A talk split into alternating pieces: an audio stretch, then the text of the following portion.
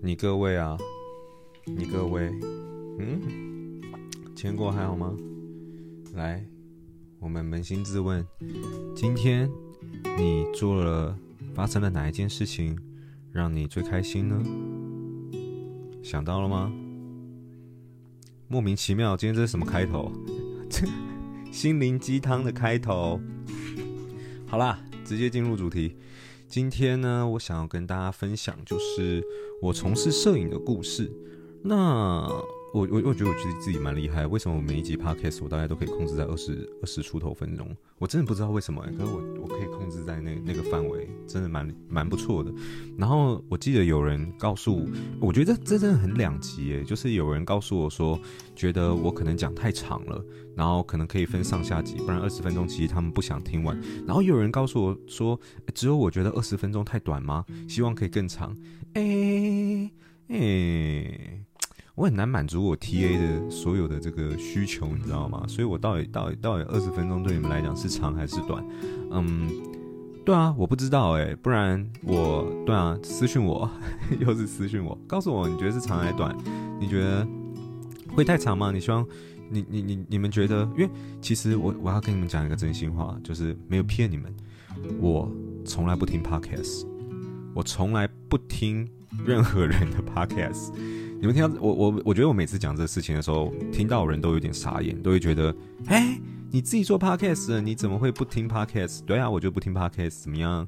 就是我没有那个习惯，然后我也不知道要在什么场合去听这个东西，因为以我来说的话，我私人时间可能比较多的都是在看。嗯，动漫或是 YouTube 的影片，对，我超喜欢看动漫的。我很宅哦，我没有你们想象中的好像这么的，嗯，我是我是超级大宅男，对，我是我是就是那种就是我是隐性的，就是长得帅帅的那个，就是帅帅的，然后然后就是就是开小牛的宅男。那刚刚刚笑，然后反正我真的很宅啦，我很爱，我很看，很爱，很爱看动漫。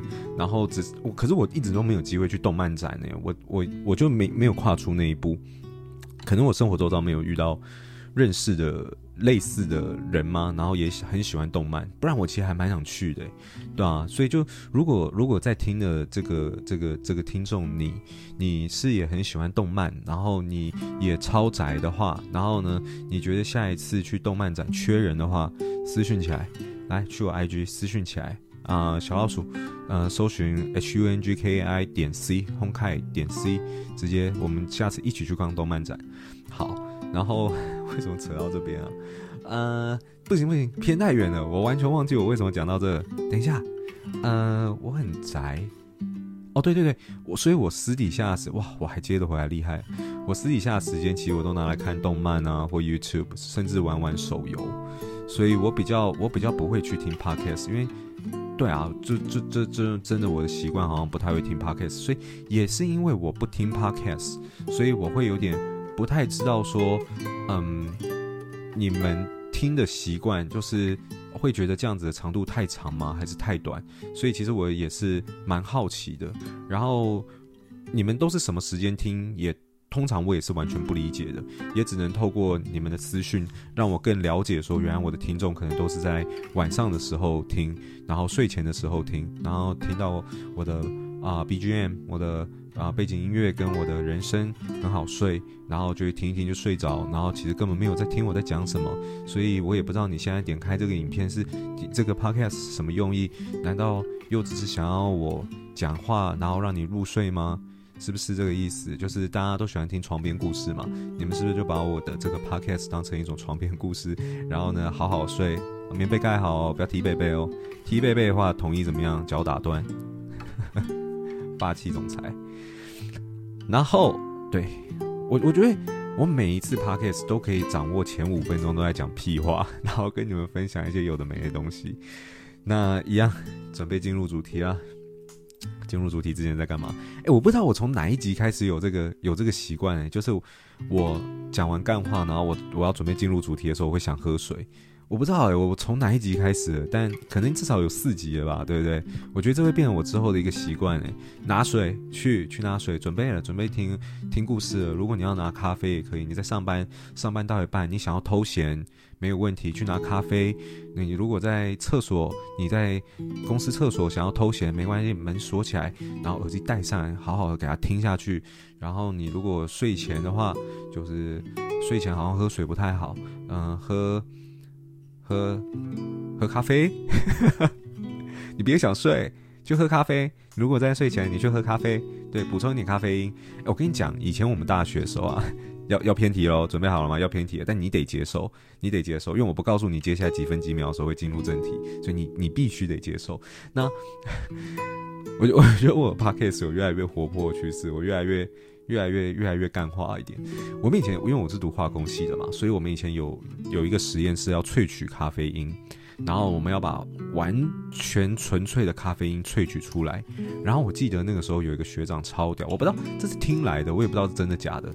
然后呢，他因为要准备考试，所以他读不完，所以他想说他就直接吸这些咖啡因，然后让自己提神。然后呢，就可以就可以就可以读书嘛，准备期中考、期末考。然后听说他吸完后，他三天睡不着，他三天睡不着，超猛的！我不知道是真的假的。当时萃取完以后，我真的不敢靠近，我我我我想睡啊，我我不要我不要我不要三天睡不着，然后都不知道真的假的啦。反正对啊，就你可以去吸一点，就就避免就不可以睡着，要听我讲完。好，那正题正题正题，都六分半了。来分享一下我是怎么开始做摄影这件事情吧。我的 podcast 有开始想要啊、分享比较多一些属于我个人的又偏题了，不管，可是我一定要讲，分享一些比较属于我个人生活周遭的一些事情。然后，当然我还是希望尽可能的是有趣的主题，然后不是一些太生活琐碎的事情。然后，嗯，可能不完完全全就是这么商业导向。一方面想要让你们更了解我，就像我分享过我的人生目标是什么，我的梦想是什么一样。那我不确定说这样子不是完全商业性的主题，你们会喜欢听吗？然后是让你们更了解我，甚至嗯，听我这个人的故事是你们喜欢的吗？这个问题，我现在问的这个问题，是我真的很希望可以私讯听到你们告诉我的，呃。回复我的，呃，虽然往常我都会讲一些比较开玩笑话，说来私讯我或干嘛，可是这个问题是我真的发自内心很想知道的，因为这跟我接下来在做的 podcast 的内容会有很大的关联。我不知道你们喜欢听的是，呃，这些很艰涩的商业的内容吗？还是其实你们想要的是听到一段有趣的故事，想要了解我的故事？因为如果是这样子的话，我可以分享的东西就相对的就会多很多了。对啊，所以如果你听到这边，也许你有什么想法，曾经你听过我其他 podcast，然后可能不是这么商业，或是你听完今天这一集，你有什么想法的话，我希望可以让我知道。对啊，那就准备开始喝水，喝水，喝水。我都刚刚讲完，我到底有没有喝啊？好像没有。喝完就不能偏题了，就要正式开始。那来讲讲我从事摄影的整个事情的原委吧。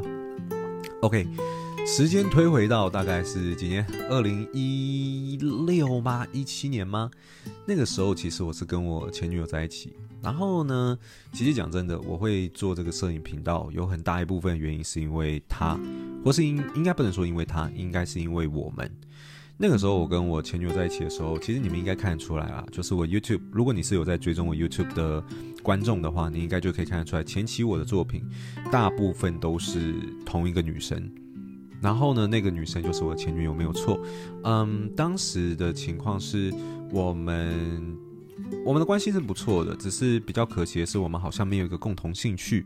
然后呢，那个时候我们就想说，那我们一起来发掘一个共同兴趣好了。其实不是说我们一起啦，应该是说那个时候我们刚好要去日本东京玩。然后，嗯，我我看到了一个我的启蒙。启蒙导师吗？就是呃，我不太会念他的那个账那个账号，因为这是一个韩文 K 什么 KY 什么什么什么的 Q，然后六一个六，好像是念 Q 吗？我也不知道 Q 六吗？就是他的，对他，我我相信台湾有非常非常多人看过他的一个旅拍影片，然后当时我有看过他大阪的影片，我看完以后就觉得太猛了，竟然可以把旅游这件事情用这样子的方式记录下来。我其实当下的感觉是很向往，然后也觉得很有趣，也很想挑战看看。那那个时候我就跟我前女友讲说。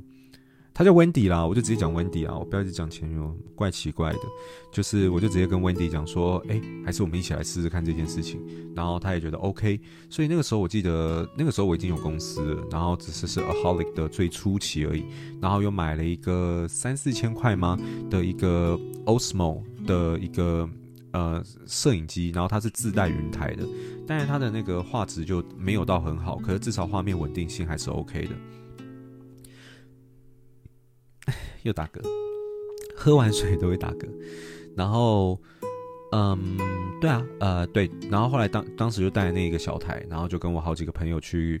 嗯，东京，我我我觉得你们就不要回去看那个，那是我 YouTube 的第一支影片，第一支。当然，如果你要看的话，你可以看我们后来去大阪的影片，或是我其他影片，因为我我的技术跟我的设备都变得比较好，那真的比较好看一点。东京的那个，除非你真的很想回味，知道说哦啊，Steve 他的第一次的这个摄影作品到底长怎样，你可以去看看。反正我我一直过了三年以后吧，才又再看了第二，就是再看了一次。所以我中间其实很久没有看，我前阵子哦，大概是上上礼拜吧，我才回去看。不是因为我今天要录这个关系，是突然一个感觉来想去看。然后其实因为太久没看了，所以其实已经忘记自己当时拍了什么。所以看的时候感觉还是挺不错的。然后，对啊，那我们就后来就去东京嘛。然后呢，跟着我的朋友们。然后呢，我们就一起在那里拍，然后一起记录生活，然后就做出了这支影片。那我也必须讲，这支影片有很大量的呃参考了我的这个启蒙导师当时在大阪拍的影片。呃，我也有在呃叙述栏里面讲到这件事情，甚至我在上影片之前我就贴给他看，然后有征求他的同意，因为我知道我有很多大量跟他类似的分镜，我有问说这样会不会有让你觉得被抄袭不舒服的感觉？我们我们中间其实有聊过几次。不不是熟，不是不熟的，但就是一个粉丝跟这个就是的一些简单的互动，甚至到后来大阪的影片出来的时候，他看了也蛮喜欢的，甚至有帮我分享到他的现实动态里面，然后叫大家去点 like 之类。虽然很多人说我是那个时候看了点进去以后，然后他们点呃 dislike，就是不喜欢，因为他们就是就是觉得我可能是抄袭吧之类的。他帮我分享的时候是我的第二支作品了，就是那个不是第二支啊，就是我后来再去日本是大阪的，并不是一开始的东京。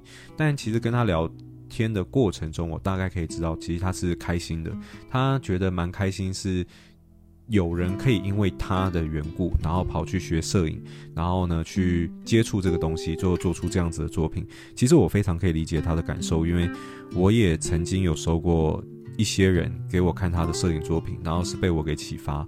然后呢，让我看，然后其实我真的觉得还蛮感动的，因为你们的每一句话对创作者来讲是一份鼓励。但如果你们今天被启发，然后甚至做了一个作品给我们看的时候，我们会真的是非常的欣慰，会是一个很强的动力，让我们想要继续做这件事情。所以我我可以理解当时他知道我做这件事情的时候，他不但没有觉得被抄袭冒犯，反而还觉得很开心。对，这就是创作，就我觉得是大方创作，嗯，不不不要讲大方，反正就是这一个创作者很容易有的一个感觉。那当时第一支影片上上去以后。当然点击率不好嘛，然后有看的人其实就是一些身边的朋友，但身边的朋朋友给给我的反馈都是蛮好的，大家都觉得哎、好厉害哦，怎么做出这样子？然后呃有些人甚至看到鸡皮疙瘩怎样怎样，反正就是以当年来讲的话，这是我第一次尝试做摄影这件事情嘛，我什么都不懂，我不懂什么调光圈、快门怎样怎样，其实我通通都不会，就是乱拍然后乱剪，然后可是收到这些肯定跟鼓励以后，开始觉得这件事情好像是不是可以做的？然后呢，我跟温迪做起来还算是蛮开心的，我们就决定说，那就继续来做这件事情好了。好，所以经过这一次以后，我就买了我的第一台相机 A7S Two。可是我买了 A7S Two 以后，我很快就把它卖掉，因为出了 A7M 三。然后 A7M 三的当时的一些效能，我个人认为是比 H S two 好蛮多的。那反正后来买了以后，我们就去南台湾拍了。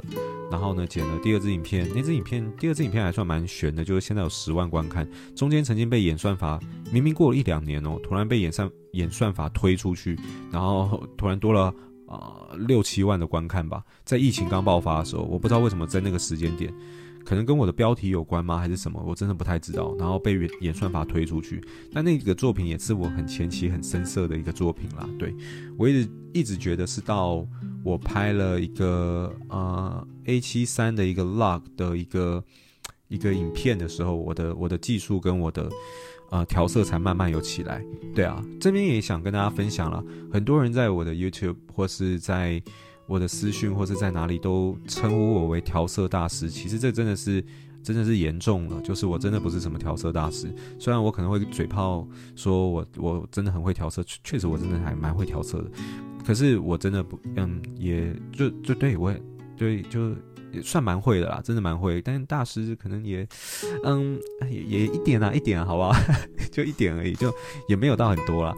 然后就是其实我要讲一个是。我很注重画面的品质，那画面品质不外乎就是你要很懂摄影设备嘛，然后再就是调色。其实调色我真的花非常非常非常多的时间学习哦。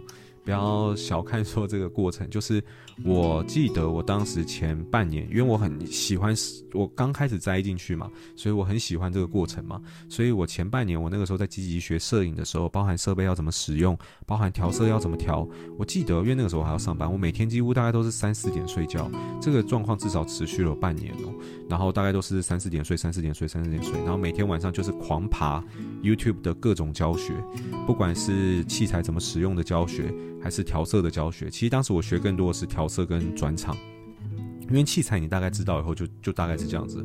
你懂了光圈、快门，还有什么 ISO 以后，其实你你心里有个底以后，其实大概就是这样子。我觉得器材是这样子，就是理论你很快就会学会了，可是很多东西是你要进一步学的时候是实战，就是你要真的把相机带出去。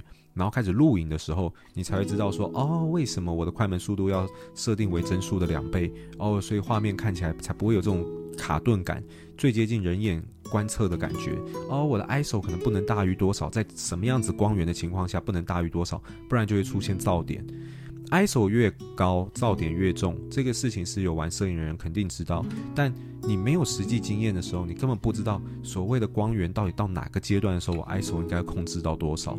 这就是完全仰赖经验。所以我觉得帮助我更多了解器材怎么使用的，其实是后续我跟 Wendy 出去到处旅拍的这个过程。我对于器材的熟练度有越来越强，包含说怎么使用啊、呃、log 档，它是一种相片设定档，然后呢。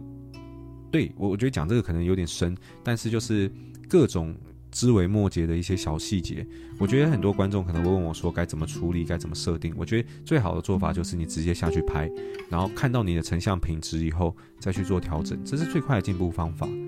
那反正当时我就是花了很多时间学调色嘛，然后最后我也练出一些自己的心得，可以调出我自己喜欢的感觉，然后就这样子一路做做做做做做到分手。对，反正后来最后一支影片是这个澳洲的影片。那我记得我到最后的字幕还上了一个嗯，Thank you 嘛，是不是？其实那个时候我想说上那个字幕 Thank you 是指感谢 Wendy。然后其实我当时有一个感觉，就 YouTube 应该就不做，我就不想要再继续经营下去了。所以我上一个 Thank you 是双关，就是我感谢我的观众，也感谢 Wendy。然后可能放了一个他的背影，你们可以去看啊。你们现在去看那个最后的这个收尾的画面，你们大概就知道我当时设计其实有我的我的用意在的。那对，所以这个初衷消失了，我原本就决定不做了。但是在这个这个阶段，我就突然收到了 Epidemic Sound 的呃合作邀约。Epidemic Sound 它是一个呃无版权的呃有嗯、就是嗯、就是算是音乐公司啊，让创作者可以用他们里面音乐图库音乐公司音乐图库音乐库的音乐公司。那这间公司我其实已经知道很久，然后也有很多很大咖的 YouTuber 跟他配合。那那个时间点啊，喝水哦。哇嘞！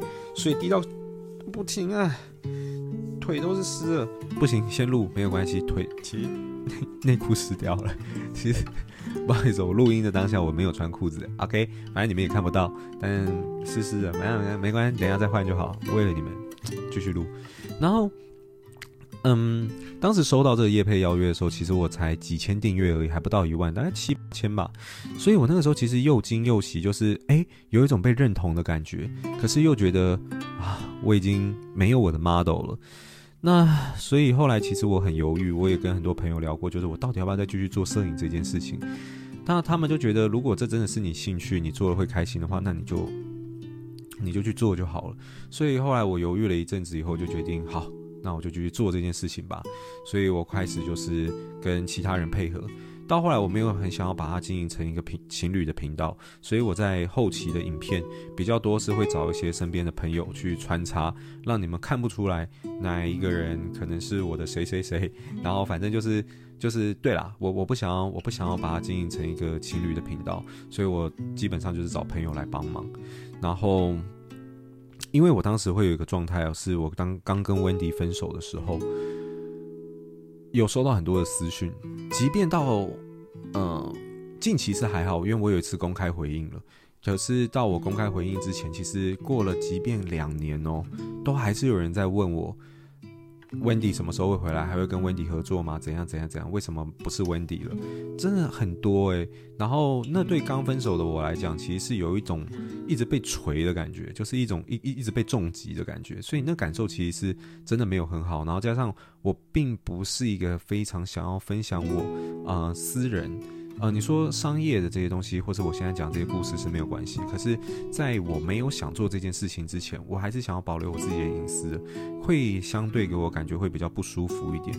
所以这也是为什么我后来选择就是，嗯，找朋友合作，然后让不同女生穿插在穿插在我的影片里面，因为我不想要大家在私交，觉得这是一个情侣的频道。我想要让大家 focus 在我的摄影的作品这样子。那反正后来就继续做嘛，就一路做到现在了。那嗯，近期啊，我有考虑让，因为我后来越变越忙嘛，然后有点没有办法支撑我这个兴趣。呃，其实你说做摄影这个东西赚不赚哦？呃，很多人问我做 YouTube 到底有没有赚到钱，其实我讲真的，我没有赚到什么钱，就是以 YouTube 的观看来讲是没有的，因为我基本上都是用版权音乐，因为我希望我的作品的。音乐是好听的，可是用版权音乐以后会有个问题，就是你要，你你可以用 YouTube 是可以让你用的，不会有侵权问题，但是你要分润给这些人，所以我大部分 YouTube 点击赚到钱全部都是分润给那些呃音乐创作者，但我觉得合理，我也没关系，反正我主业也不是这个。那我自己也有做一些调色包在上面去做贩售，然后呃也会有接业配。那这些收入其实还算是 OK 啦。比方，嗯，当时跟 Epidemic Sound 合作的时候，嗯，呃，就是帮他导流嘛，然后会员注册嘛，我一定可以收到一部分的 commission 嘛。这我也是很直接的跟你们讲。然后那个时候分润下来也是有个十万多吧，对。那，呃，每个月卖 lot 所赚到的收益其实也有个几万块。对所以，嗯，我这这算是还不错的被动收入。其实我有点犹豫要不要讲，可是我觉得讲了也没有关系，因为，对啊，这是毕竟这是我努力来的成果。毕竟我要做到有办法跟他们合作，或是做到这种调色包，我前面真的投资了非常多时间在学习怎么做这些事情。所以告诉你们，我有这样的被动收入，其实好像也没有关系，就一个月也也是有个好几万，应该比一般人上班族薪水再再再再再好。一些些嘛，我不知道，不知道，对，对，对，对，对，对，对，没听到，你什么都没听到。然后呢，反正就是这样子。所以一直以来，我都有一种想法，是要不要把摄影这件事情企业化经营？因为我本来就喜欢嘛。那我把它企业化经营以后，我一定可以赚到更多钱嘛。但最后我的答案可能就是，还是先不要好了，因为毕竟这就是我的兴趣。每次我把兴趣企业化经营以后，它往往就不再是我的兴趣了。所以这一次我就没有很想要再。这么做，我想要保留好我这一份兴趣，毕竟我的兴趣已经为数不多了嘛。那所以说，嗯，后来啊，因为工作关系，我其实越来越少去从事摄影这件事情，所以我一加上已经也不是以情侣的角度在经营这件事情，会比较少了一个初衷。我必须讲，就是毕竟我频道创立的初衷是原因是什么，你们已经知道了。那少了这个。这个人在以后，所以确实就比较会动力上来讲，一定会差一些。那所以一一年哦，我现在大概顶多就三支影片而已，真的非常非常的少。然后，可是我近期因为我你如果有听我前几支影片的话，你应该知道我我的近期的状态其实是比较差的。我不管是私人还是工作上的状态，其实我的心理状态都不是到非常的好。所以我近期有考虑让我自己放慢一些脚步，然后让公司的成长慢一点没有关系。然后呢，给自己一些时间，也许可以重回以前想要做摄影这件事情，在去放手，去去旅游，然后去做出好的作品给大家看。所以近期我有在思考跟安排一些，我确实已经在安排了一些啊、拍摄的计划。也许听到这边的你，我相信有很高的几率是我已经拍完了，对。然后，对啊，我还蛮期待可以跟大家分享我接下来的作品的，因为。